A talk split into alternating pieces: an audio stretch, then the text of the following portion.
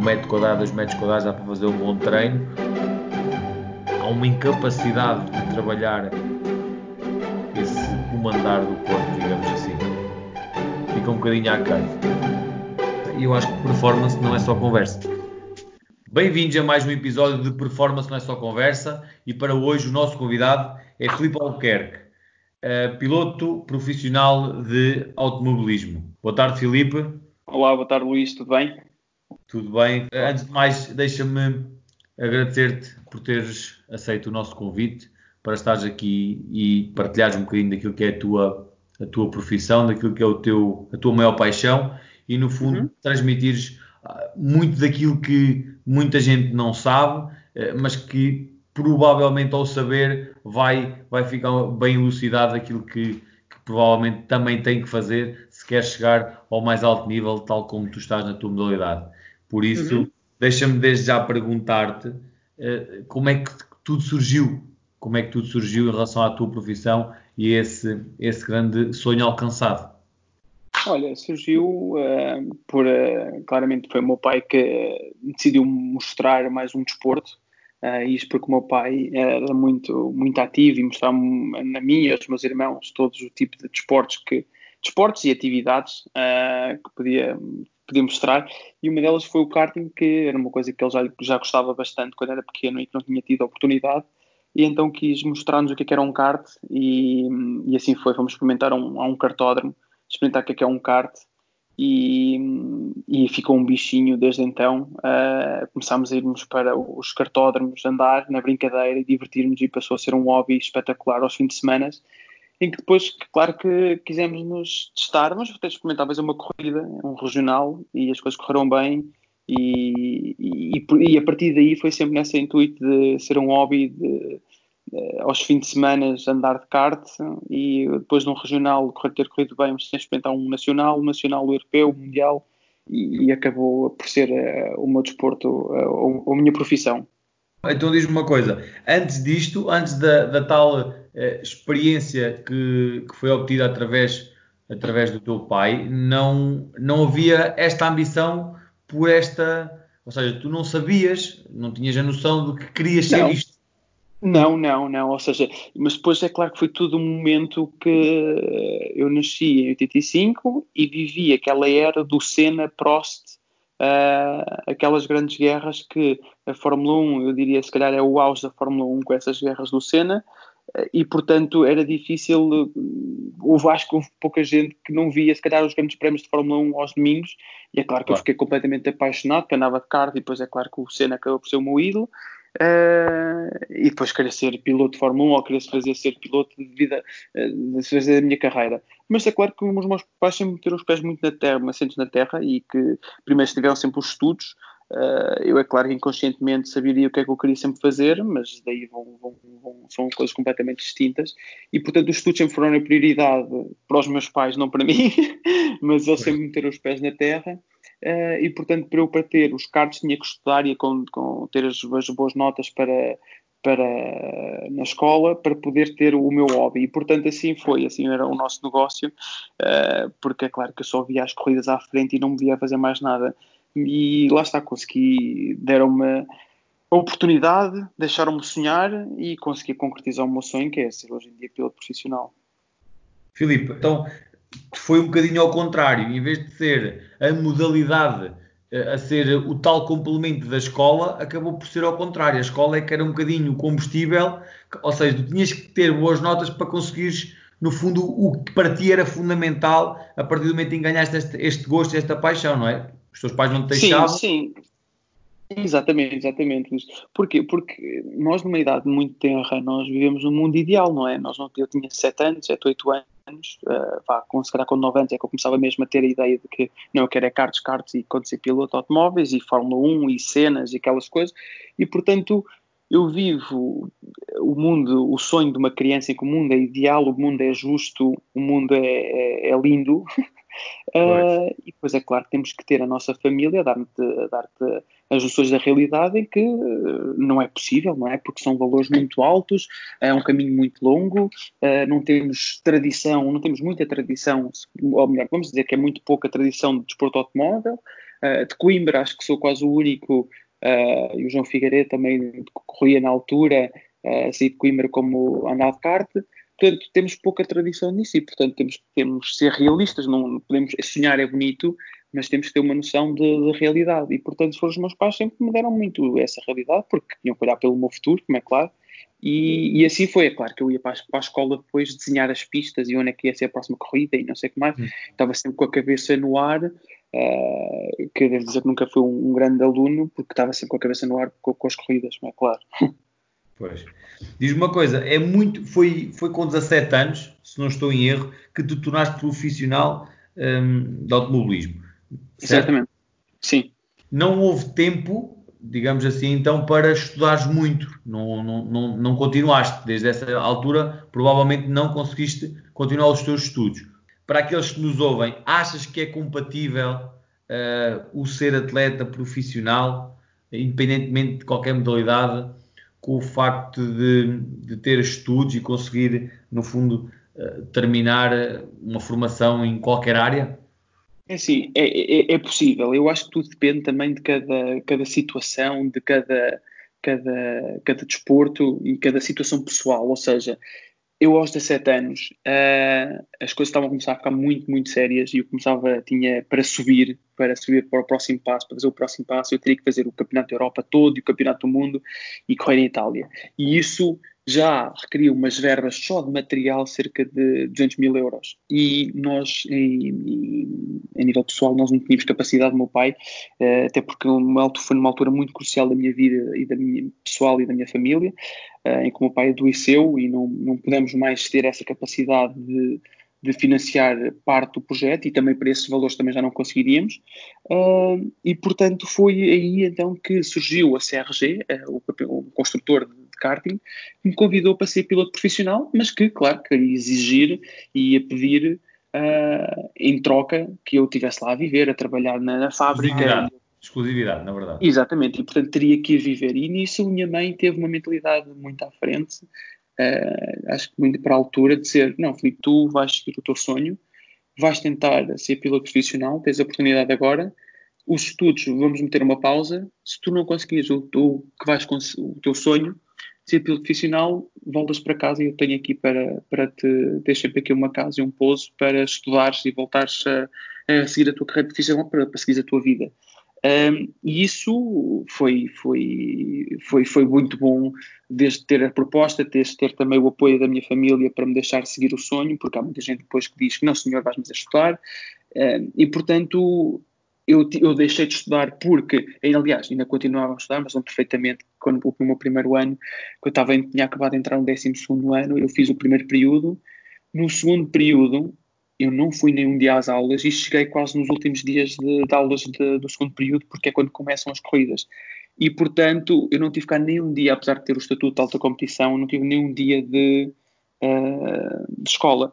E, portanto, só fui direto para o terceiro período e, e mal. Uh, e é claro que a escola ficou sempre para segundo plano, porque eu estava a investir na minha carreira, porque era era oportunidade e não, não, não deveria desperdiçá-la naquela altura. E, portanto, depois disso, continua sempre a ser assim, ou seja, depois renovei para mais um ano e depois passei para os fórmulas também dentro de, da estrutura da Red Bull, que também já assinava com, com, com, com, com, com a Fórmula 1, com um contrato com a Fórmula 1, e, portanto, uma coisa foi dar à outra e era possível depois, mais tarde, eh, vais-me dizer, era possível ter feito o estudo académico? Era, mas a maneira como eu sei ter sido tão dedicado a treinar e, e a fazer e, e, treinar diariamente, na altura treinava duas vezes, uma, uma, vez de manhã, outra vez à tarde. E se calhar se eu tivesse mais uh, paixão por, uh, pela parte académica e saber exatamente o que é que eu queria ser, eu acho que era possível, tanto que há outros pilotos que, que assim o fizeram. Eu estava muito mais concentrado em ser o melhor piloto possível que eu fosse e sempre estive muito mais concentrado nisso. E, portanto, não, não segui a carreira académica e, e, portanto, fiquei muito mais na parte de desporto e da parte de ser piloto, porque me via ali. Ou seja, eu fazer o que quer que seja engenharia mecânica, isso tudo, eu não, eu não iria estar a fazer com paixão e, portanto, iria me custar muito mais. Mas que seria possível com muito custo, é claro. Muito bem. Eu não quero fugir desta parte do treino, até porque o nosso, o nosso podcast, o nosso canal é, é mesmo isto. Performance não é só conversa e quero muito chegar à parte do, do, do, treino e como é que tudo acontece. Mas para isso eu queria antes que tu, eh, melhor que ninguém, deves, deves nos eh, elucidar, eh, digamos, o contexto em si. Isto ser piloto automóvel, existem vários campeonatos, consegues contextualizar um bocadinho, só para depois irmos então à parte à parte do, do teu eu, da tua, da tua capacidade de treino, dos teus microciclos, estas preparações da competição, como tudo, como tudo acontece? Sim, claro. Eu, portanto, sou piloto profissional, agora mais uh, especializado, vamos chamar-lhe assim, nas corridas de resistência. Uh, já, já tive, já percorri o sonho da Fórmula 1, que são corridas de até uma hora, uma hora e meia. Uh, sou muito mais de sprint são corridas de só um piloto um, e, é, e, é, muito mais ao sprint e é tudo tem muito mais a ver com uma só volta de rápida e, e, são sessões curtas. Na resistência que já tenho estado, já estou cerca de há 10 anos na parte da resistência, são corridas de mínimo 2 horas e meia, 3 horas a 24 horas e portanto para isso temos que tomar conta do carro, somos três pilotos, temos que partilhar, temos que ser, eh, temos que trabalhar em equipa, temos que dividir uh, os nossos uh, gostos em termos da afinação do carro, uh, temos que poupar o carro durante a prova, temos que saber gerir nosso, o nosso cansaço, porque nós não podemos fazer três horas como se fizéssemos uma corrida de sprint, porque não iremos andar mais, temos que fazer, saber fazer três horas, parar quatro ou cinco e fazer mais três e mais três e mais três, portanto é preciso saber gerir bem essa essa energia e, portanto, estou na resistência, que faço as 24 horas de Daytona, faço as 24 horas de Le Mans, estou neste momento em primeiro do Campeonato do Mundo de Resistência, uh, vou começar para a semana o Campeonato da Europa outra vez, em 2020, uh, ah, que já fiquei em segundo duas vezes, em terceiro tenho andado sempre na frente, são um dos favoritos, uh, ainda não ganhei, mas uh, ando lá perto, e portanto estou especializado na, na resistência. Então, esta questão do de, de toda esta gestão, uh, para, além de, para além de vocês, pilotos, também existe certamente uma estrutura por trás de vocês, um suporte muito grande. Uh, Queres-nos contar um bocadinho como é que é esse suporte, a equipa técnica, quantos elementos tem, o, o, um bocadinho aquilo que cada um faz em prol de cada, de cada competição, em prol de cada piloto que vocês, que vocês são? Sim, claro. Uh, pronto, a equipa é composta, neste caso, a minha equipa na Europa é composta por dois carros. Uh, no Campeonato do Mundo só estou a fazer com um carro, a equipa só faz um carro. Na, na, no Campeonato da Europa somos, são dois. E, portanto, somos dois. Uh, vamos falar do ILMS, então, para, para ser simples. O ILMS é a European Le Mans Series, em que a primeira prova vai começar agora no sul de França e a última é em Portimão, a 1 de novembro. somos dois pilotos, eu e o meu colega de equipa, Phil Hansen uh, mas poderíamos ser três, por exemplo. Uh, somos, temos cerca de seis mecânicos, um, sim, quatro mecânicos, um engenheiro, uh, um, um, assistente do engenheiro para fazer o descarga, para descarregar as informações todas do carro e para ajudar o engenheiro, para, para ajudar também na estratégia e pronto, pouco mais. E depois é claro que o staff todo da equipa são mais pessoas, desde o marketing, desde a parte do, dos mecânicos que tratam dos pneus, desde o mecânico que trata a parte de, dos carbonos do carro, que está sempre a partir constantemente. Um, enfim, várias pessoas que constituem uma equipa, parte do marketing e parte também médica, que nós temos um médico para auxiliar não só os pilotos, mas também como os mecânicos que é uma equipa, uma prova, é, somos todos em colegas de equipa, somos todos, é uma prova de coletiva, ou seja, eu estou dependente imenso dos meus mecânicos quando fazem a troca de pneus, a meter a gasolina, isso tudo nas, nas paragens nas boxes. Uh, quando eles se também está lá um médico. Temos um massagista também para, para nos aliviar as dores de, do cansaço e da fadiga que vamos tendo durante as provas, para, para os pilotos e para os mecânicos também. Uh, e pronto, praticamente é isso. Eles fazem questão, eles tomam conta da preparação do carro e nós, quando estamos fora das, das pistas também, tomamos conta da nossa parte física para que quando, para que quando o engenheiro delinea a estratégia, por exemplo, Filipe, vais ter que fazer 3 horas e o Phil faz uma hora para esta corrida e depois trocamos.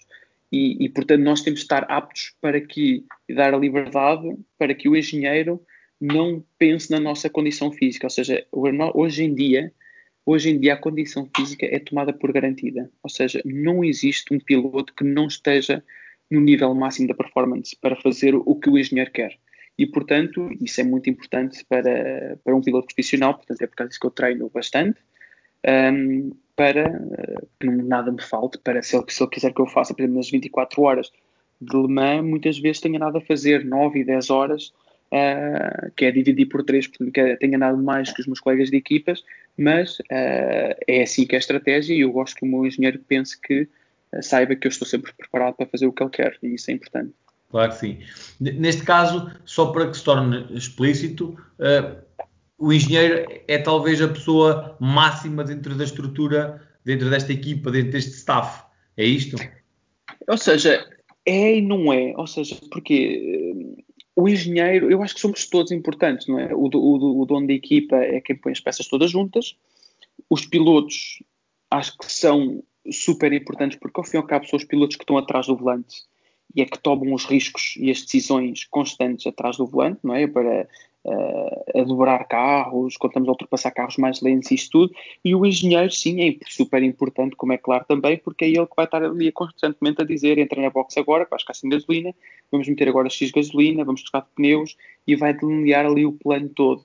É claro que ao longo da prova, se nós, se eu achar neste caso, e isso muitas vezes acontece, não é acontece alterar, mas é dar a minha opinião, porque é que nós não fazemos desta maneira, que é muito melhor, porque já tenho muita experiência de corrida, já fiz cerca de 7 ou 8 Le Mans seguidas, portanto já tenho a experiência, quase tanto como ele, de dizer o que é que se deve fazer também, porque uh, eu acho que muito o que faz a diferença é ter a experiência de de anos passados, o que é que aconteceu, o que é que vai, pode acontecer, uh, o que é que nos, quais são as ratoeiras que uma prova de resistência tem, e portanto eu acho que é um diálogo em que todos são importantes e nenhum deve ser mais acima, mais abaixo que o outro, portanto deve ser um, uma conversa entre pessoas importantes, digamos assim. Vou falar porque eu sou um bocadinho ligado à modalidade, que é o futebol, e nós em termos de equipa técnica, geralmente uh, é delineado por, entre aspas, o líder máximo, o treinador principal, mas depois existe um conjunto de pessoas que estão ali um, subjacentes a, a, todo o processo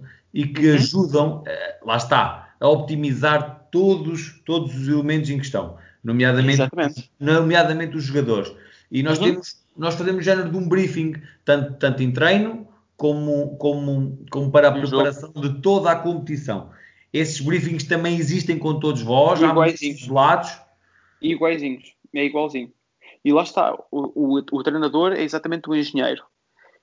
E o engenheiro, o treinador, vamos falar assim, ele recebe informação dos seus adjuntos da quantidade de informação que está abaixo, que não tem que ser o engenheiro que está a ver isto tudo, mas ele tem que receber essa informação toda para ter as ferramentas todas à disponibilidade para saber pegar numa delas ah, consoante lhe convém. Filtrar, no fundo, é filtrar para conseguir transmitirmos só o mais importante. É? Exatamente, é? ou seja, exatamente. Portanto, o adjunto vai dizer que o camisola 10 está muito em boa forma. Uh, se ele precisar de um médio direito, está ali pronto. E se tiver um, um defesa esquerdo, também tem ali. Agora, defesa centrais não tem. Portanto, o, engenheiro, o treinador vai uh, fazer uma tática em que se apoie mais, se calhar, no médio direito, estou a falar assim por alto, como é claro, de, claro, de médio direito sim. e no defesa esquerdo, e se calhar uh, meter três defesas no, na defesa central porque ele sabe que não tem lá nada. Portanto, essas decisões são todas tomadas e não sei se, qual é o papel, mas se calhar um, um, o líder da equipa, o, capitão da equipa, se calhar tem uma, uma palavra também às vezes a dizer, porque ele está lá dentro de campo e está a sentir a dificuldade que ele está a ter dentro do jogo e se calhar fala diretamente com, com o treinador, digo eu. Portanto, é um bocado isto o que nós fazemos. Claro. Uh, Diz-me uma coisa, em relação àquilo que é a competição uh, e do ponto de vista estratégico, uh, não significa que seja sempre o mesmo então a começar ou o mesmo a fazer o mesmo tempo de trabalho não. em relação ao outro. Podes, lá está, Exato. há um tempo a mais de, corrida, por exemplo, da tua parte e depois, depois a troca é sempre em função daquilo que é determinadas variáveis como as regras da equipa, o, piso, a concorrência, etc. Exatamente. É isto? Exatamente, exatamente, exatamente. Por exemplo, até agora o meu colega de equipa é um, é um miúdo muito novo, que tem 20 anos, e que está a aprender comigo. Portanto, até agora eu tenho feito todos os momentos cruciais, desde a qualificação, uh, os momentos mais importantes de maior tensão em que a equipa precisa de, de uma pessoa com, com, com, mais experiência, sou eu que os faço todos. Uh, mas estamos agora, durante 2020, começar a delegar nele para ele ser habituante, porque ele já a ficar num bom nível. Mas vamos ver se ele vai estar capaz ou não de começar a qualificar o carro, de, de fazer várias coisas com muito mais uh, importância, que, que, decidem muito a corrida para que lado é que ele vai ou não, porque imagina, repara, qualificar o carro. Uh, as minhas duas últimas qualificações no Campeonato da Europa, eu qualifiquei-me em primeiro, fiz primeiro, primeiro, fiz a pole position.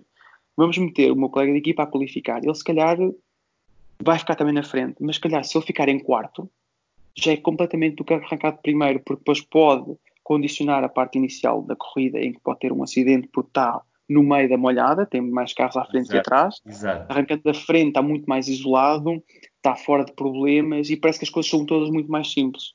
E, portanto, umas coisas estão ligadas à outra. Uh, e, e, portanto, devagarinho é que vamos começar a passar essa responsabilidade para ele se tornar um piloto melhor, uh, que ao fim e ao cabo, uh, grande parte deste projeto é financiada por ele, por, pelo piloto, que, que, paga grande parte da despesa.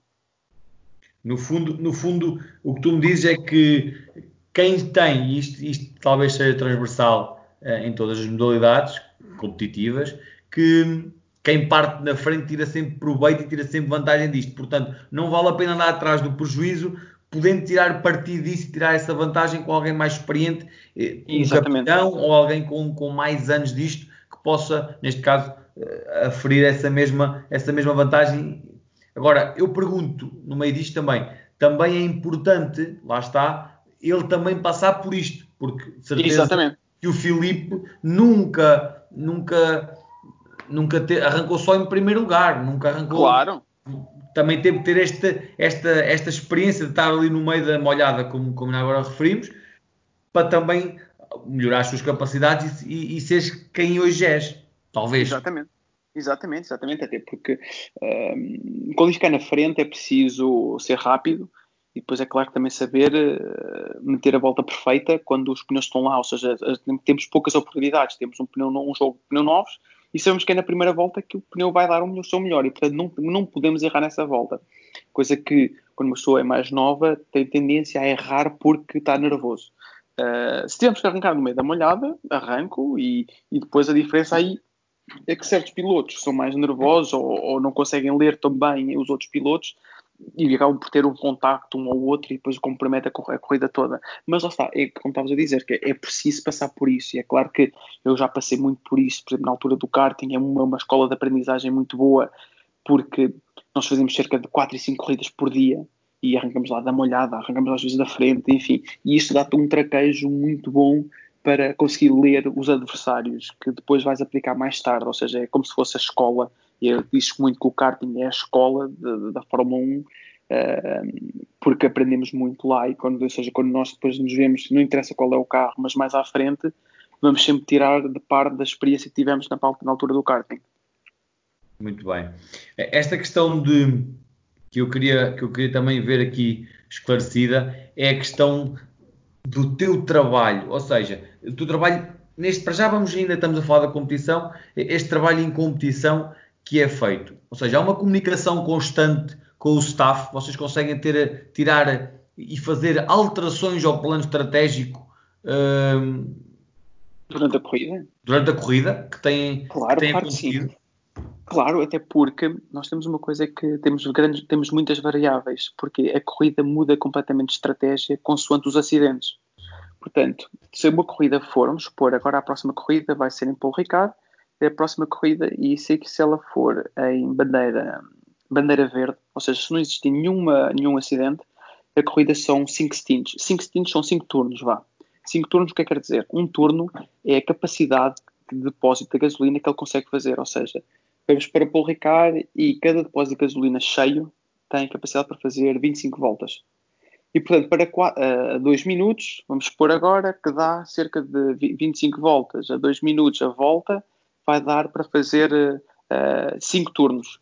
Se houver uma bandeira amarela, nós em vez de fazermos uh, 25 voltas, vamos conseguir fazer 30. Porque pô, andámos muito devagarinho durante 3 ou 4 minutos, em vez de fazermos uh, 45 minutos de, de, um turno só, vamos fazer se calhar um, um, uma hora, fazemos mais 20 minutos. E portanto deixa de ser 4 turnos para ser só 3. Estou a fazer-me entender? Sim, sim, sim, perfeitamente, perfeitamente. Portanto, Agora, conseguimos esta... maximizar a autonomia de um depósito para muito mais tempo de prova. Correto? Exatamente. E, portanto, o engenheiro tem que estar sempre a adaptar-se à estratégia da, da equipa de, de, de, que tem, consoante as bandeiras amarelas. Uh, e, portanto, está sempre a alterar. E, portanto, é, é muito importante ele ter uma, uma destreza grande e a pensar e a raciocinar automaticamente de, ok, bandeira amarela, ótimo, então já não precisamos entrar agora aqui, Felipe, prepara-te já, eh, vais entrar tu mais cedo, ou seja, nós temos de estar ali sempre quase preparados para entrar, porque podemos entrar a qualquer momento. Muito bem. Já lá vamos a essa parte do entrar e o sair, a tal preparação e o tal, o tal estar sempre pronto para, para entrar na competição. Uh, agora, falando de ti especificamente, que também é, é no fundo é aquilo que, que, nos traz aqui, é como é que preparas, Filipe, para chegar a, a, uma prova de 24 horas em que há um envolvimento físico, isso, isso é, é notório, não é? Um, sim, sim, sim. Como é que é a tua preparação? Olha, eu já, como já me fui adaptando muito ao longo dos anos, já, o meu corpo já está habituado a isso, mas gosto muito de fazer corrida, uh, corro bastante uh, e, e, é um trabalho aeróbico. Uh, posso fazer, claro, também, também anaeróbico de vez em quando, mas parte mais por ser aeróbico, porque andar atrás de um volante, eu tenho a força para fazer as 10 voltas tranquilamente, sem problema nenhum. O problema é sempre o cansaço, como é claro, que é fazer 3 horas. Ele manualmente é sempre 3 horas, paramos cerca de 5 ou 6 e voltamos a fazer mais 3. E normalmente faço este processo 4 vezes, mais coisa, menos coisa. E, e portanto. Uh... Isto com 3 pilotos. Exatamente, com 3 pilotos. Exatamente. Com 2? Com 2 em alemã nunca são 2, são sempre 3 no mínimo. Okay. Com dois pilotos é nas corridas do Campeonato da Europa, do European Le Mans Series. Que é o que vais fazer, são, que é o que vais fazer agora, entretanto. São corridas de 4 horas essas. Ok, e portanto, o que eu treino muito é a parte de aeróbico, ou seja, correr 10 km, dá cerca ali de 40 minutos, 45, 50 minutos, por aí, porque é o, é o tempo de um stint, de um turno. Eu gosto de treinar esses turnos, assim, ou seja, treino uma hora e paro. Um, e depois, a corrida para mim é o que eu gosto, que ao fim de X, ao fim de X tempo, uma pessoa já, eu já faço claramente 10 km, e depois a questão não é fazer... Uh, a 4,50 ou a 4,10, acho eu. Porque podemos fazer mais rápido, temos que ter um nível mais melhor de, de, de rapidez em termos físicos e isso tudo. Mas para mim, o que eu gosto muito da corrida é a parte psicológica. É aquela parte em que estamos ali a correr sozinho. Eu nunca corro com música, vou sempre a correr sem nada e, e é claro que a minha mente vai sempre ali a divagar e a pensar em milhões de coisas. Mas gosto muito da parte do desafio, uh, pessoal, que é estou ali, quero ir mais rápido, estou a sofrer, se calhar estou com o batimento cardíaco muito alto, tenho que saber gerir essa, essa parte, também não quero ir devagar, quero, gosto de sempre andar um bocadinho mais rápido aquilo que eu posso, e portanto é uma luta constante só comigo. E, e portanto, eu assemelho muito isso às corridas, que é muito, às vezes estou ali, tenho que fazer, tenho que fazer três turnos, vai ser desgastante, estou a começar a ficar cansado, tenho que fazer o máximo, o carro está a começar a ficar mais difícil de guiar e, portanto, tenho que analisar todas as situações uh, enquanto estou a ter um desgaste físico, uh, que é controlado, mas com, quanto maior é o desgaste físico, mais a nossa mente nos prega partidas e, portanto, gosto de gerir essa parte da cabeça, porque, como eu tinha dito há pouco, é hoje em dia no desporto automóvel tu tens uh, todos, hoje em dia toda a gente está preparada fisicamente. Já não, tu, já não existem pilotos que não estão preparados fisicamente. Ou seja, são muito poucos. Ou seja, esses pilotos que não estão preparados fisicamente nunca vão ser pilotos profissionais nem nunca vão conseguir passar a barreira. Porque o nível está muito alto para isso. E portanto, eu já estive num nível de preparação muito bom se calhar agora já não estou, no, estou, estou no, no, no, máximo que pode, necessário para as corridas, mas trabalho muito mais, como diz o meu agente, o Pedro Coceiro, que é trabalho mais o músculo da cabeça do que o resto. Não tem a ver em correr 20 km e passar 3 horas no ginásio que me vai fazer mais rápido, mas sim a cabeça. Se eu souber analisar cada situação em ponto de esforço, se eu souber analisar, ser, utilizar mais a cabeça para como é que eu vou ser mais rápido, como é que eu vou ser mais uh, inteligente que os outros, essa parte sim vou ganhar muito mais do que fazer mais horas no ginásio. Porque eu acho que o nosso doping, e atenção, é o que eu acho mesmo, o nosso doping do desporto automóvel é nos carros e não na pessoa humana. Porque nós estamos muito mais dependentes da máquina ter uma performance mais alta e conseguimos tirar 2, 3, 4, 1 décimo, um segundo até na performance do carro com coisas que estão no limite legal ou coisas que podemos uh, trabalhar no setup do carro do que uh, esteroides ou drogar-nos, entre aspas, assim na parte humana, porque nós não vamos fazer essa curva mais rápida ou mais lenta, porque nós já temos físico para isso.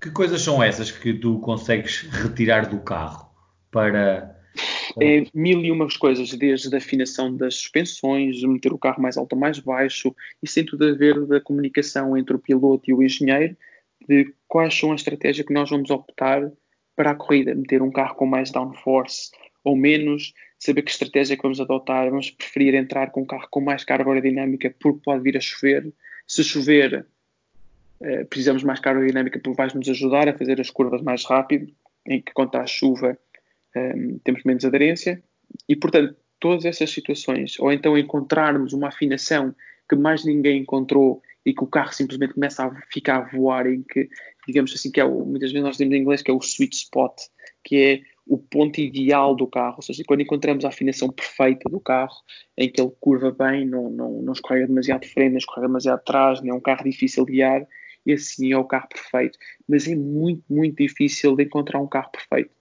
porque nós estamos completamente no limite. Chegamos a 300 km hora, 340, temos de travar no, no limite, nos 100 metros, e fazer a curva aquilo mais rápido possível. E, portanto, encontrar um carro perfeito é raríssimo encontrar, mas quando o encontramos, uh, devo dizer que é, é uma via, é um prazer enorme, porque depois passamos pelos outros e parece a brincar com eles. Compreendo. Há pouco disseste também, e eu queria que, que nos explicasses, esta questão de quando estás cansado, e às vezes quando o cansaço se apodera de vocês, do ponto de vista até psicológico, um, o carro prega-nos partidas, ou melhor, o, nosso corpo prega-nos partidas em relação à relação com o carro. Ou seja, a relação não se torna tanto eh, uníssona e, e, parece que isso tem dois, não é? E, Exatamente. E quais são essas? Consegues nos dar exemplos? Consigo, são pequenas distrações. Repara, uma coisa que é muito difícil na, na, na, no automobilismo é que, e eu acho que as horas mais difíceis, por exemplo, em Le Mans é um, é, é um bom exemplo, que é nós andamos constantemente com aquelas retas grandes a 340 km por hora uh, e nós temos que travar exatamente aos 100 metros, porque tu te distrais, porque estás um bocadinho mais sonolento. Tu mal acordas e, Felipe, é a tua vez, tu queres dormir o máximo possível Portanto, Filipe, é a tua vez. E quando tu entras no carro, é logo a sair a fundo das boxes, sais a fundo por todo lado e entras logo na reta. Na primeira reta já estás a dar outra vez nos 300. Se por acaso ainda te estás ali, sabes quando tu entras no carro e ainda vais ali a acostumar-te a, meter, a acertar o cinto e a meter-te confortável. Se tu te extrais um bocadinho que seja, um segundo que seja, e passas a placa do 100 já não travaste ao 100, tu já não vais conseguir parar e vais bater. E isso aconteceu Uh, dois anos seguidos com os meus colegas de equipa, ou seja, um ano em 2017 nós estávamos em quarto, que era um resultado muito bom para o carro que tínhamos, e o meu colega de equipa, ali às 7 da manhã, quando entra para o carro, ele perde o controle do carro numa zona muito, muito rápida, que são as curvas Porsche de Le Mans, faz peão, por acaso não bate, é claro que acordou aí, vai pela gravilha, ele perdeu imenso tempo, perdeu, mas não bateu, mas simplesmente por sorte. Uh, e isto foi cansaço claramente foi cansaço. Ele, eu passava por ele nas boxes, porque depois nós mal nos, nos cruzamos, porque uh, ora eles estão a dormir ou eu estou a andar e vamos, estamos sempre ali a, a, a rodar. Um, ele estava estava um zombie autêntico, muito cansado e saber que tinha que fazer mais 3 ou 4 horas. Portanto, é, é, é, um desgaste muito grande. E é preciso saber dormir também, é preciso saber desligar a cabeça para agora é para dormir, agora é para acordar, agora é para andar a fundo. Eh, isso aconteceu. Aconteceu mais tarde com um colega de equipa meu também muito experiente em que aí também estávamos em quarto e podíamos ter ido ao pódio, e ele bateu exatamente às sete e meia da manhã, uh, cometeu um erro, ou seja, passou com a roda do lado esquerdo um bocadinho mais por dentro lá num corretor, perdeu o controle do carro, mandou um acidente, teve um acidente muito grande, desistimos quando faltavam quatro horas. E foi uma pena, foi uma pena porque comprometeu completamente todo o trabalho até àquela corrida que é a grande corrida do ano. E, portanto, isso aí eu vou dizer que não, ele estava preparado fisicamente, estava, e ele é capaz de estar para isso, de capaz de fazer muito mais. É sim, senhor, mas psicologicamente, se calhar, ele não estava preparado, que é a parte do cansaço, de ter que dormir no meio da pista com os carros todos a trabalharem, ele se calhar não conseguiu dormir tão bem, ter qualidade de sono, não teve, e acordar, e ainda estava a acordar quando estava atrás do volante.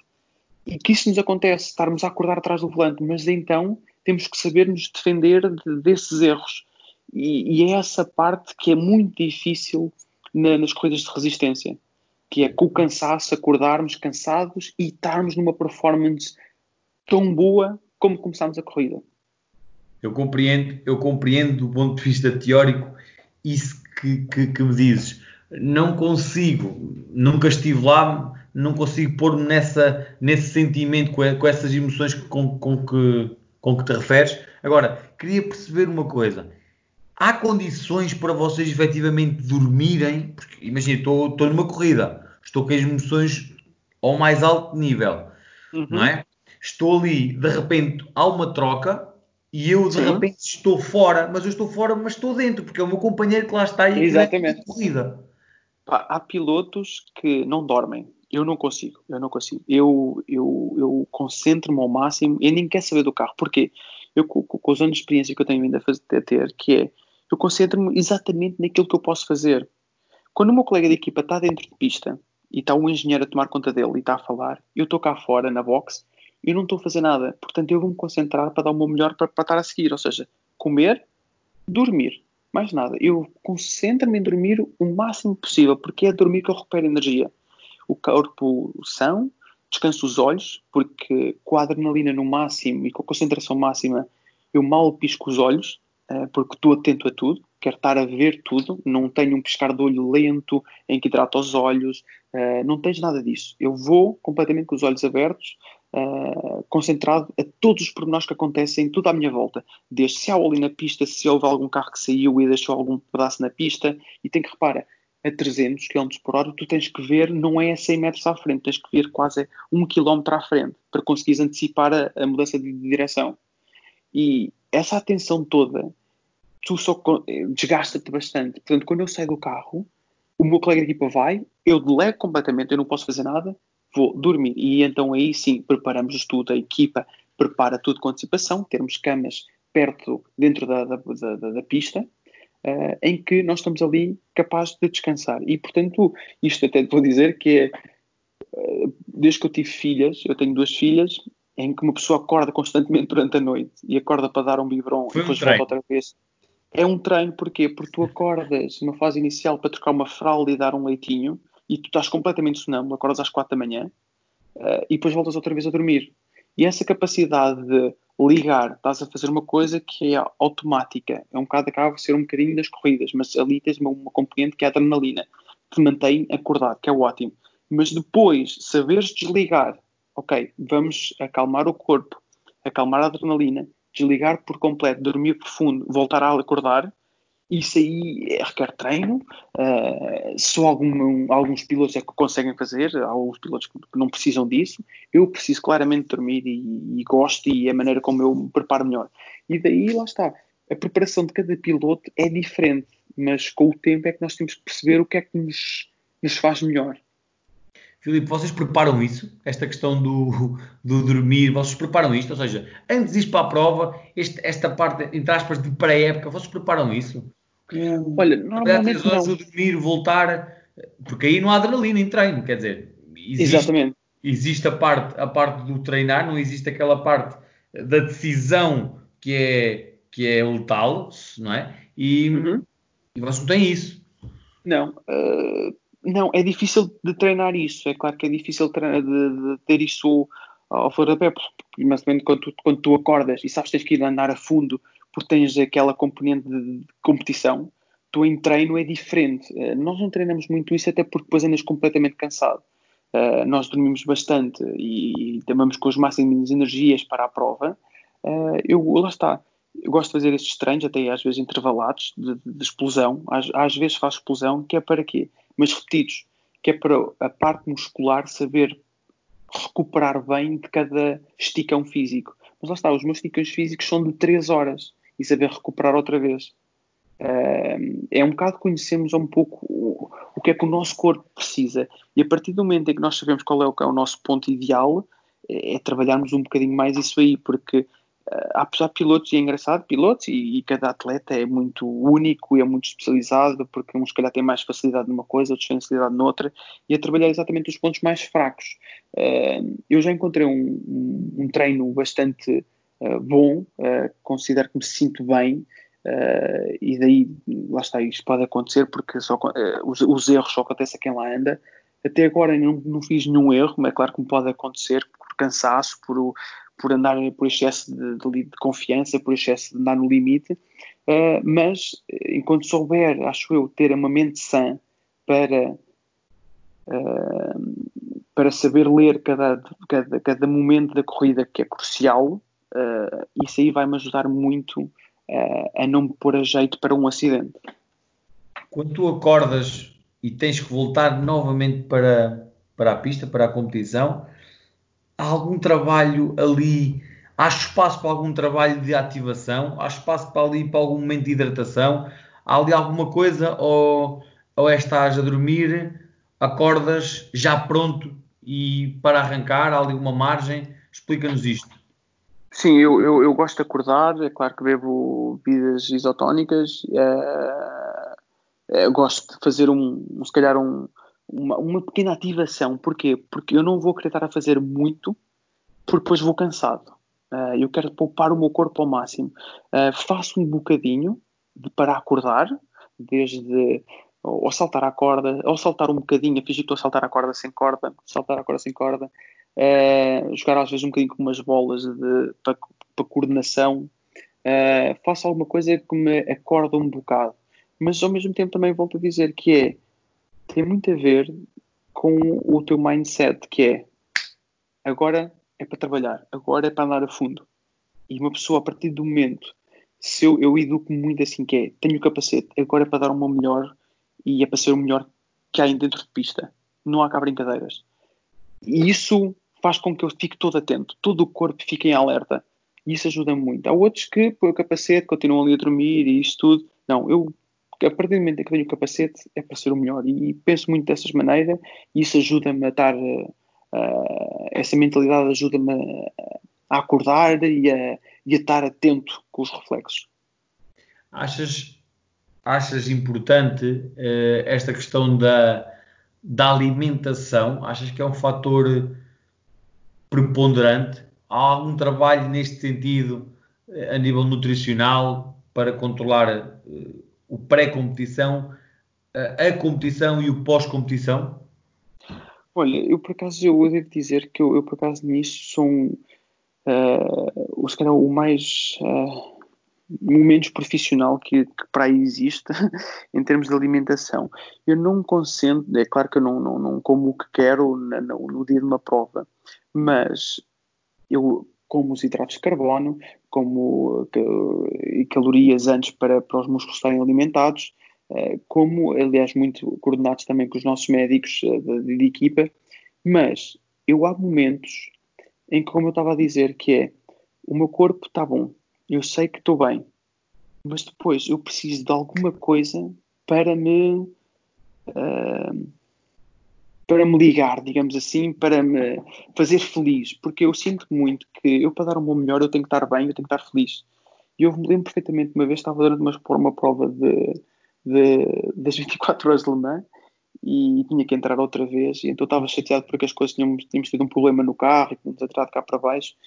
E entretanto já não, já, já não tínhamos nada a ganhar, e entretanto nós tínhamos a nossa comida toda preparadinha, que era massa, galinha, uh, um bocadinho uma pitadinha de sal e depois tínhamos as nossas bebidas, tínhamos ali tudo coordenado.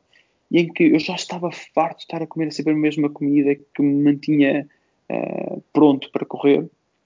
E então fui comer a comida dos mecânicos, que era um, um hambúrguer com ketchup, e comi aquilo. Pá, que isto nunca se deve fazer. Mas o que é certo é que, ou era um bratwurst, que é aquelas salsichas alemãs, uh, que eu comi isso, e aquilo soube-me tão bem, soube-me tão bem, eu senti-me tão feliz, e eu, vamos embora, estou pronto para isto.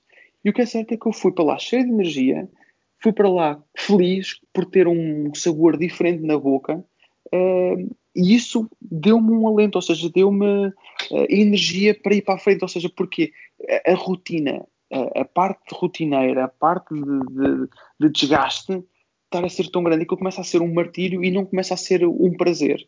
E para mim, eu muitas vezes, quando eu começo a entrar, quando eu começo às vezes a pensar na pressão e no tenho que ganhar, tenho que fazer isto, tenho que fazer aquilo, toda a gente espera que eu faça isto, eu volto um momento atrás e volto ao momento em que pensei quando eu tinha sete anos e estava com os meus, com o meu pai, com o meu irmão, minha família num, a andar de kart, que é, porque é que eu estou aqui?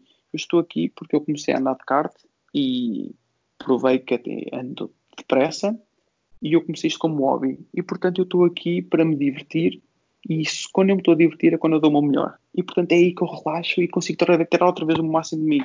Portanto, voltando àquela conversa inicial que é a parte física é importante, a parte alimentar é importante, mas há aqui um momento que é muito, muito importante. É a cabeça tem que estar alinhada com a parte física, com isto tudo, porque é a cabeça que vai dizer ao corpo qual a motivação, para que é que vamos estar atrás, o que é que vamos estar a ganhar, qual é o prazer que vamos estar a tirar disto tudo. Se todo esse caminho for um esforço, então não vamos conseguir dar o máximo de nós. É a minha visão. E, portanto, eh, eu conto nas corridas, eu estou feliz. Eu quero lá estar, eu quero acordar cedo, eu quero cansar-me, eu quero ficar exausto, eu quero dar o máximo de mim. E isso, para mim, é o que me faz uh, a adrenalina e o que me faz sempre lutar mais por mais e mais.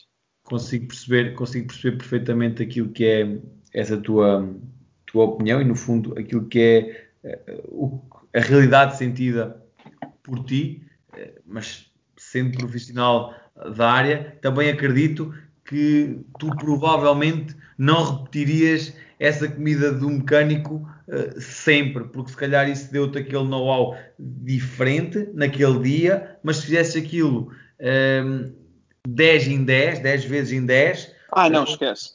Provavelmente não, não. ias perder rendimento.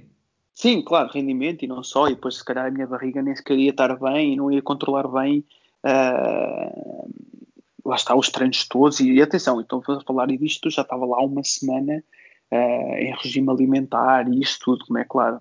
Uh, portanto, isto foi um, um, um, escape, digamos assim. É uma coisa que é controle alimentar, sim, mas não quer dizer que uma bola de gelado ao fim de uma refeição te vá causar uma moça no teu treino. Compreendo, compreendo perfeitamente. E agora diz-me, isso é tudo controlado, mesmo assim, em termos nutricionais, vocês têm sempre gente a trabalhar sobre isso.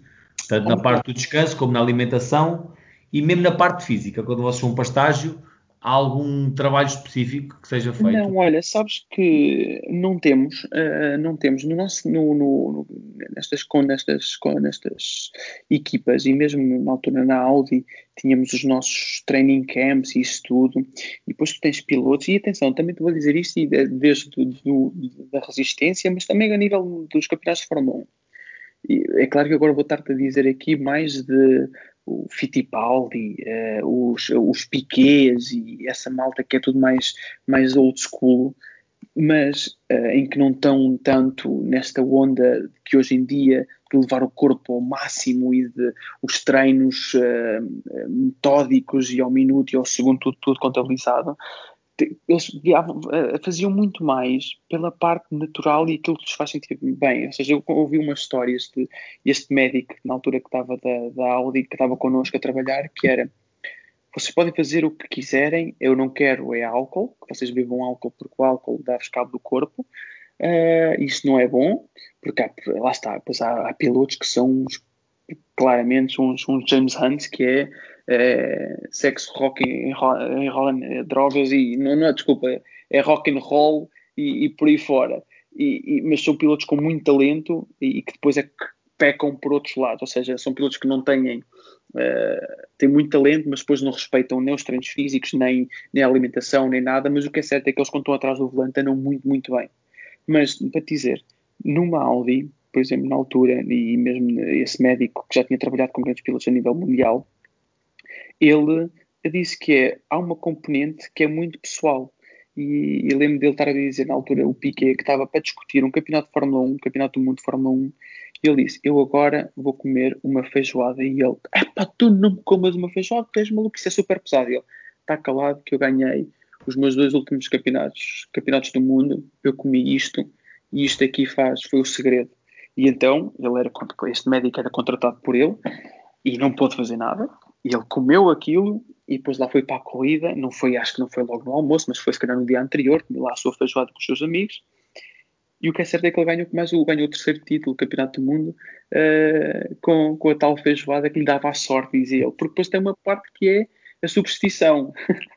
Claro. Uh, eu aí sou supersticioso e há muitos pilotos que são. Lógica, não é? Exatamente. E portanto, achei engraçado aquele ponto, ele dizendo também de níveis mais altos, que há exatamente o, o, o, cometer o pecado, o cometer o fora do baralho, uh, fazer estas, estas, estas, estes, estes, estes pecados que, que não deveria, que uma pessoa pensa que não se faz, mas lá está, fazem, porque lhes faz sentir bem. Uh, e é claro que não fazem sempre, mas, mas, é, mas, mas é engraçado saber destas histórias às vezes.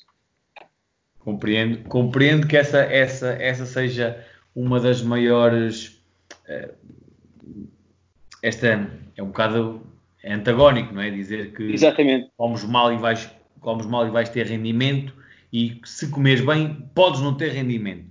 Uh, eu não acredito nisso, eu não acredito nisso, eu acredito sim que é o rendimento está lá, uh, se calhar eu comer bem dá-te um rendimento, dá, mas se calhar no por vezes certo, exatamente certo, aquela cereja no topo do bolo que é para dizer assim, estou Exatamente. satisfeito e agora vamos daqui ganhar isto. Exatamente. Eu acho que tens muito mais na parte de motivação, de garra, do que na parte de, do físico, porque acho que muitas vezes, eu já te digo isto, porque, porque já tive em situações assim, que uma, uma vez que eu estava, já não andava há muito tempo, e então entrei diretamente num carro que eu não conhecia, numa pista que eu não conhecia, e eu não estava preparado fisicamente para aquele carro. E eu estava em terceiro, não sei como é que eu fui ali parar, mas estava em terceiro, sem conhecer nada, e eu estava completamente exausto. Mas eu fui com a minha cabeça que é, não, eu estou aqui, isto vai até ao fim, e eu nem me estampo e eu vou acabar esta corrida aqui na frente. E o que é certo é que eu acabei, e eu fui, aquela garra de estar atrás da adrenalina, de querer levar o carro ao terceiro lugar ao pódio, e de ter, uh, estar ali naquela situação toda, eu fiz muito mais do que num treino qualquer porque é, simplesmente é a cabeça que mandou essa garra. E, e isto tens muito em jogos de futebol também, e quando está quando tá nos tempos de compensação, os, os jogadores já estão completamente exaustos para lá do, do seu limite, mas há um chamamento interior que uma pessoa vai buscar garras que não sabe onde é que tem e para correr mais um sprint e ainda fazer um gol. Sim. É, esta, esta questão global de, de estarmos o mais em dia possível, como eu costumo chamar, que é o estar na forma, na forma que nos permite realmente ter o sucesso e depois lá está então poder pecar num ponto ou outro, que, que nos dá não a parte física, mas que nos dá aquela vertente psicológica. Um, agora, outra questão aqui. Para além desse trabalho que é todo feito, na altura em que estão em estágio, em competição, a tua preparação a uma interrupção do campeonato, a uma interrupção uh, da competição, tu estás sempre a treinar, treinas sempre. Como é que tu fazes isso Bem. semanalmente? Tens alguma coisa Bem. organizada? É por ti? Uh, depende do dia se te apetece mais ou não. Como é que fazes? Vou, vou muito por mim, já tive, já tive vários treinadores de, de, de, programas diferentes e depois é claro que fui, fui aprendendo o que é que o meu corpo precisa. Uh, depois eu achei engraçado porque depois há vários tipos de treinos, uh, há aqueles tipos de treinos. Não, para os meus atletas têm que estar preparados assim. Havia um treino que eu tinha que era só de aquecimento, era uma hora em cima da bicicleta, uh, com batimento cardíacos muito baixos, e eu não senti que aquilo trazia-me nenhum rendimento. Uh, e portanto comecei a adaptar. depois tive um outro que fazia muito a parte das costas isso tudo, mas depois o que eu necessitava era de pescoço, e eu não tinha treino de pescoço. Portanto, comecei a adaptar eu consoante as necessidades que eu tinha consoante após, após cada corrida. Portanto, fui adaptando com vários treinadores uh, e é claro depois tendo um treinador, um treinador também e fazendo um, um treino elaborado uh, que agora já me sai natural, que sei quais são as áreas que eu preciso muito fortalecer, que é muito a parte da lombar, a parte posterior da coxa, uh, por causa da travagem do acelerador, uh, que faço muita, tenho muita força na parte das pernas para manter as pernas direitas, por causa das forças G e por causa da travagem, que é uma, uma força também muito grande. Um, a lombar, os ombros também é, para, para fazer a parte de, de virar o volante que é pesado e das forças todas e de, de, aguentar as forças contra o carro, que o nosso corpo vai um bocadinho para o lado, e depois é a parte do pescoço para aguentar eh, outra vez aquelas forças todas G, que a cabeça é a única coisa que vai solta, vá, e as pernas, uh, mas que leva com o capacete, a cabeça, e portanto tem ali um peso acrescido que, nos faz cansar bastante o pescoço. E portanto, isso tudo junto é importantíssimo, a, parte, como lá está, eh, mais lombar, diria eu primeiro, porque vou muito, eu vou muito tensa. Há pessoas, há pilotos que vão muito mais relaxados, mas eu sou uma pessoa que vou muito tensa. Lombar, ombros, pescoço e um bocado de pernas. Para mim são estes quatro principais. E depois é claro que a corrida me dá a parte da stamina e a parte psicológica. Uh, e tenho esse treino todo delineado. Eu treino constantemente, nunca paro de treinar. Uh, é claro que não, não me importa, não há problema se eu parar uma semana ou duas, mas também já não gosto de estar assim. Eu preciso de ir correr, eu preciso de ir ao ginásio e fazer. Eu gosto muito de treinar remo porque é muito completo, que faz exatamente as costas, os ombros, o braço, a pega do antebraço, que é importante, uh, faz um bocadinho tudo. Uh, e portanto, lá está, é, é, um bocado esse o meu treino. Consideras que alguém para, para conseguir preparar um atleta como tu, que tem que ter conhecimento de causa, tem que ter estado na, tem que ter estado na área, na competição, eh, para ter esse tal conhecimento de, de quais são os grupos musculares eh, mais envolvidos e mais exigentes e que, que são, no fundo, necessários estarem mais predispostos para a competição em detrimento dos outros? Achas que o treinador tem que ser, tem que ser eh, diferenciado ou, no caso de um personal trainer, que te conseguiria ajudar e dar-te um, um encaminhamento uh, bom também nesse sentido? Acho que sim, acho que é claro que tem que ter, tem que ter conhecimento de causa de, das forças todas e, o que, é, e onde é que nós vamos sofrer mais. Uh, mas depois, ao mesmo tempo, também é a mesma coisa como andar de kart. Tu vais andar num kart e vais sentir onde é que te começa a doer e onde é que tu precisas treinar. Uh, e depois podes treinar fisicamente para isso. Mas os impactos que nós temos no carro, tu nunca vais conseguir simular e as pancadas e as trocas, as variações de G de um lado para o outro, é muito difícil de simular isso num treino, num treino de ginásio. Nunca consegues. Podes ter mais massa muscular, mas também não é muito bom teres muita massa muscular no carro, porque depois torna-te mais pesado e queres ser o mais leve possível. Um, precisas ter muitos reflexos, que isso aí não te pode, e um bocadinho de músculo mais tira-te um bocadinho de, de, reflexos, portanto tens que ser muito ágil para conseguir uh, ter a agilidade mais de braços, vá, uh, e para, teres, para seres uma pessoa rápida. Uh, sim, ajudava muito, mas também ao mesmo tempo eu acho que é a parte do piloto que vai dizer também ao treinador o que é que necessita. Olha, eu sofro muito, por exemplo, imagina eu, eu sofro muito lombar, preciso lombar, preciso fazer treinos instáveis e preciso também de treinos de pescoço e então aí podemos elaborar um treino em que, ao elaborarmos um treino, fazemos esse treino durante se calhar um mês, eu vou testar dois dias e vou dizer como é que eu me sinto.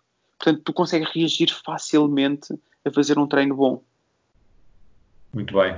Esta questão do, do core que falaste é algo que globalmente, em qualquer modalidade, é preciso estar sempre uh, ao, ao, seu melhor nível, porque o core considera-se considera que no fundo te dá a tal estabilidade a tal estabilidade que tu precisas para conseguir contornar esses, esses teus obstáculos. Eh, ainda falando um bocadinho daquilo que é preparação, eu queria perguntar-te uma coisa.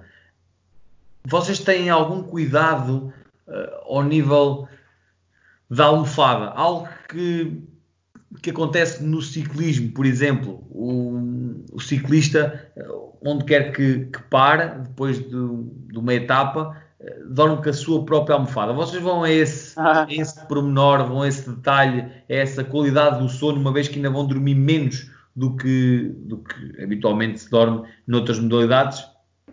Olha, não, eu, eu acho, lá está, volto a dizer, isso é muito pessoal, se calhar há pilotos que fazem isso, há pilotos que fazem até muito mais e, e levam, têm os seus preparadores físicos pessoais só, só para ele e têm as cordas só deles e fazem as coisas todas, mas não, olha, eu, eu não faço isso, eu, eu por acaso, como, tinha, como estava a dizer, eu durmo bem em qualquer lado, uh, seja, quando é para dormir, eu fecho o olho e está feito, uh, tenho essa capacidade que me ajuda imenso. Aliás, às vezes até nos aviões ajuda-me imenso a dormir, saber de conseguir dormir num avião ajuda-me imenso. Uh, mas sim, há muitos. Lá está, volto a dizer porquê? Porque no ciclismo tu estás a levar o teu corpo a 120%. Nós no automobilismo estamos a levar o nosso corpo, o nosso corpo a 80%. Uh, nós não estamos dependentes tanto do corpo como está um ciclista. Nós dependemos muito mais do carro do que da parte humana. O ciclista, ao contrário, a bicicleta, quanto muito, é igual para todos. Muda a marca, muda os travões, sim, mas não é que está a diferença, mas está, em, está na parte humana. E aí essa é a grande diferença, eu acho, do desporto automóvel para o desporto, o, para o desporto de Jogos Olímpicos, bicicleta, correr, uh, enfim. Eu referi, eu referi exatamente à almofada porque me tinhas falado no pescoço e, e duas ou três horas com uma com uma almofada um bocadinho mais baixa do que aquilo que é uh, o posicionamento natural uh, e anatómico do nosso corpo, porque varia de pessoa para pessoa, podia Sim. realmente trazer esse transtorno para a competição e daí o clique, então ter falado na almofada que, que eu sei sim. que acontece ao mais alto nível no, no, ciclismo. Foi só, foi só esta a questão. Sim, sim, uh, sim, sim, sim. Diz-me aqui, agora mais a título pessoal, também para para no fundo eh, ser uma parte eh, final da nossa, da nossa conversa. Uh, qual foi o ponto mais alto da tua carreira enquanto piloto? Eu ainda estou à procura do ponto mais alto, eu quero sempre mais, mas uh, eu quero ganhar as 24 horas de Le Mans, quero, quero ganhar mais umas quantas corridas. Eu ganhei as 24 horas de Daytona agora há pouco tempo, em 2018, acho que esse foi um, um grande, um grande um grande resultado da minha carreira. Uh, são das corridas mais importantes do mundo a nível de resistência uh, e eu ganhei, portanto foi, foi, foi muito bom.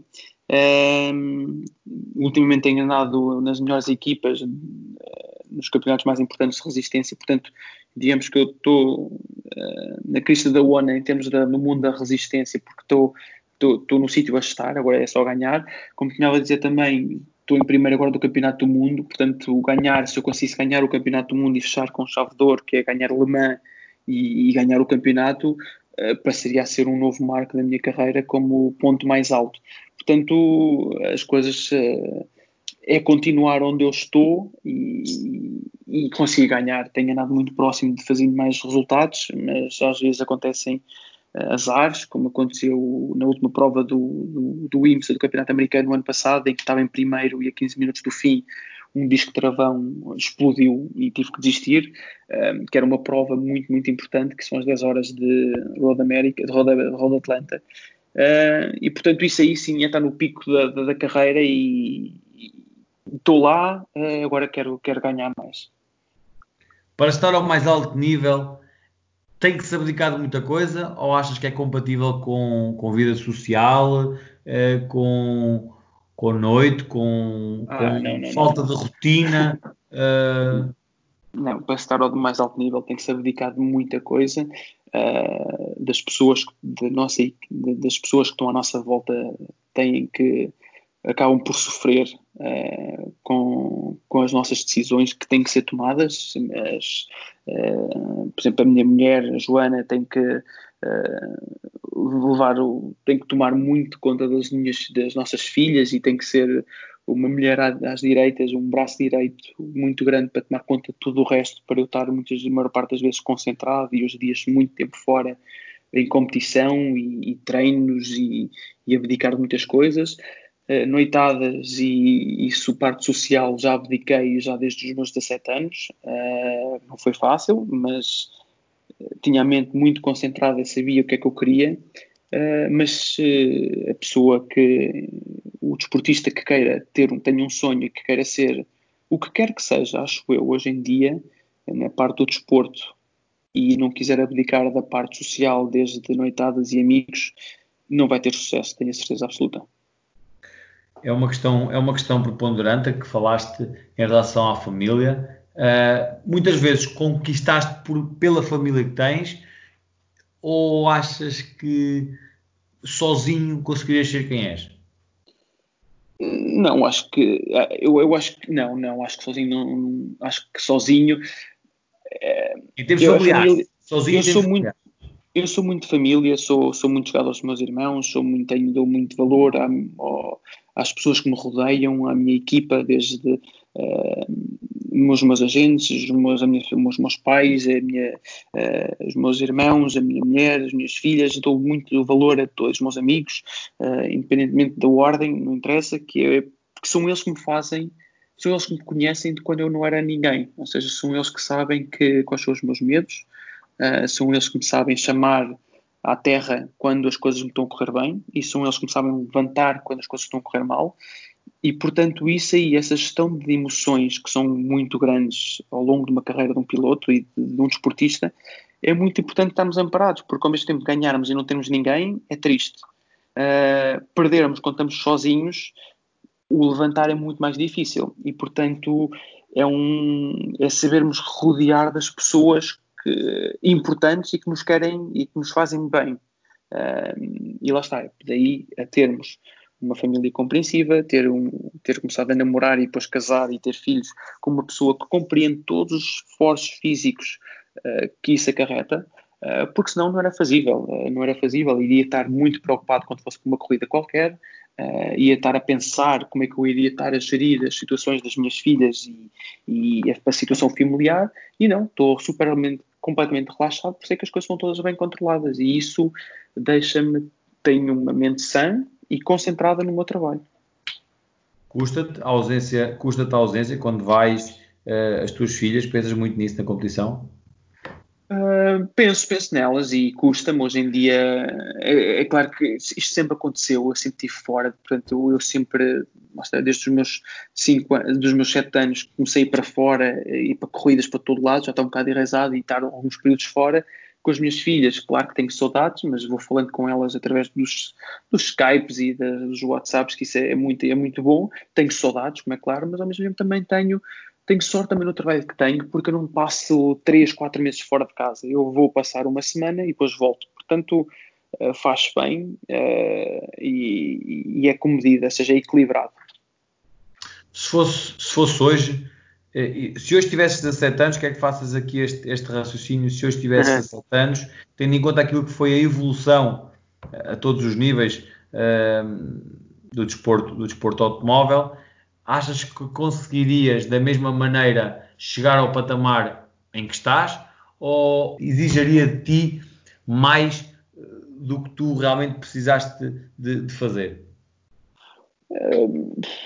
Não, eu acho que tem mais a ver com algumas decisões. É claro que, e eu, acho que não se pode também pensar assim. Acho que é claro que eu iria atrás e emendar alguns pequenos erros que eu fiz em algumas corridas uh, tiveram um desfecho não tão bons quanto eu gostava, como é claro, mas eu aprendi com esses erros e fez-me disso uh, a pessoa que sou hoje, não é? Portanto, aprendi com erros que não devia ter cometido, mas que me tornou melhor. Portanto, aprendi com esses erros.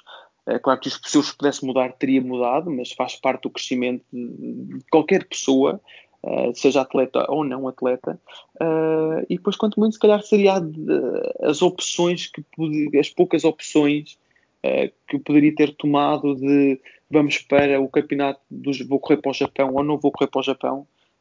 foi uma altura em que tinha contrato ainda com a Red Bull e poderia ir para o Japão ou e decidi sair porque não acharia que aquilo fosse bom para a minha carreira, em, em conjunto com os meus, meus, meus, meus agentes, uh, decidimos que foi, foi a melhor opção e, e, as coisas, portanto, correram bem, porque senão não estaria aqui hoje. Uh, com uma boa, com uma carreira que acho que é, que é muito boa. Uh, portanto, acho que são mais essas decisões do que eu sei perfeitamente que eh, eu dei o máximo que eu tinha, que eu treinava, eu, eu, eu dormia, acordava e uh, ia-me deitar a pensar onde é que eu poderia ser um milésimo mais rápido. E, portanto, eu sempre tive essa, essa paixão e a minha paixão pelo automóvel, pelo, pelo desporto automóvel, em ser mais rápido e ser melhor, nunca baixou. E, portanto, eu tive desde os 7 anos e, e não mudou até hoje. Eu adoro o que faço e, portanto, eu acho que nós só fazemos a diferença quando adoramos o que fazemos, porque uh, e numa fase até na minha relação com, com a Joana que eu tenho com as duas, que era exatamente essa, que era uh, para uma pessoa normal lidar com um atleta em que estou constantemente a pensar onde é que eu posso ser melhor, não é nada fácil. E, e mas, é, mas, é, mas é assim que eu sou, porque eu gosto tanto disto e eu quero ser melhor que não tenho outra maneira de estar isso e, e sou assim desde há muitos anos. Uh, dificilmente mudo isso, uh, mas simplesmente é a paixão que eu tenho e, e, acho que não podia ter feito de outra maneira porque eu já uh, me alimentava do desporto automóvel.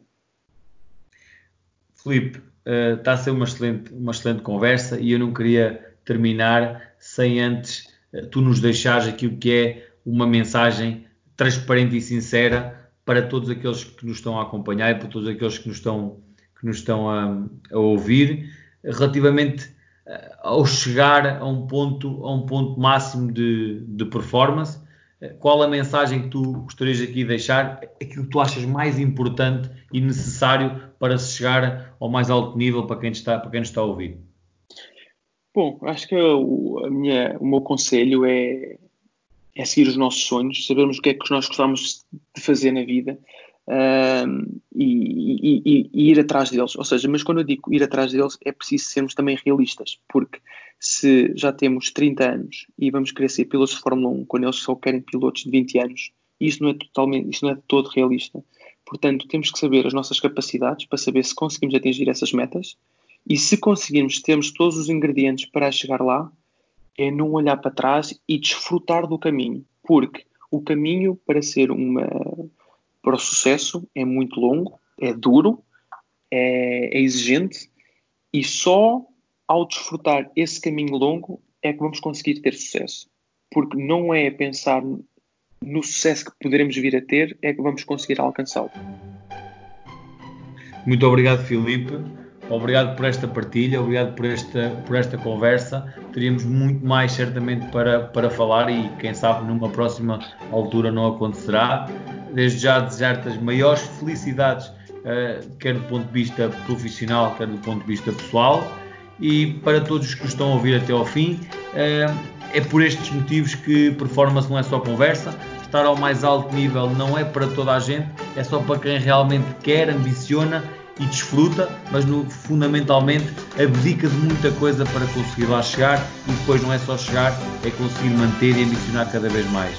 Portanto, a ação é a mesma solução e obrigado a todos os ouvintes e obrigado ao Filipe mais uma vez por ter estado connosco. Obrigado, Luís, pela entrevista também. Obrigado, Filipe. Uh, performance é só conversa, a ação é a solução. Um obrigado e até já. Até já, um abraço, obrigado.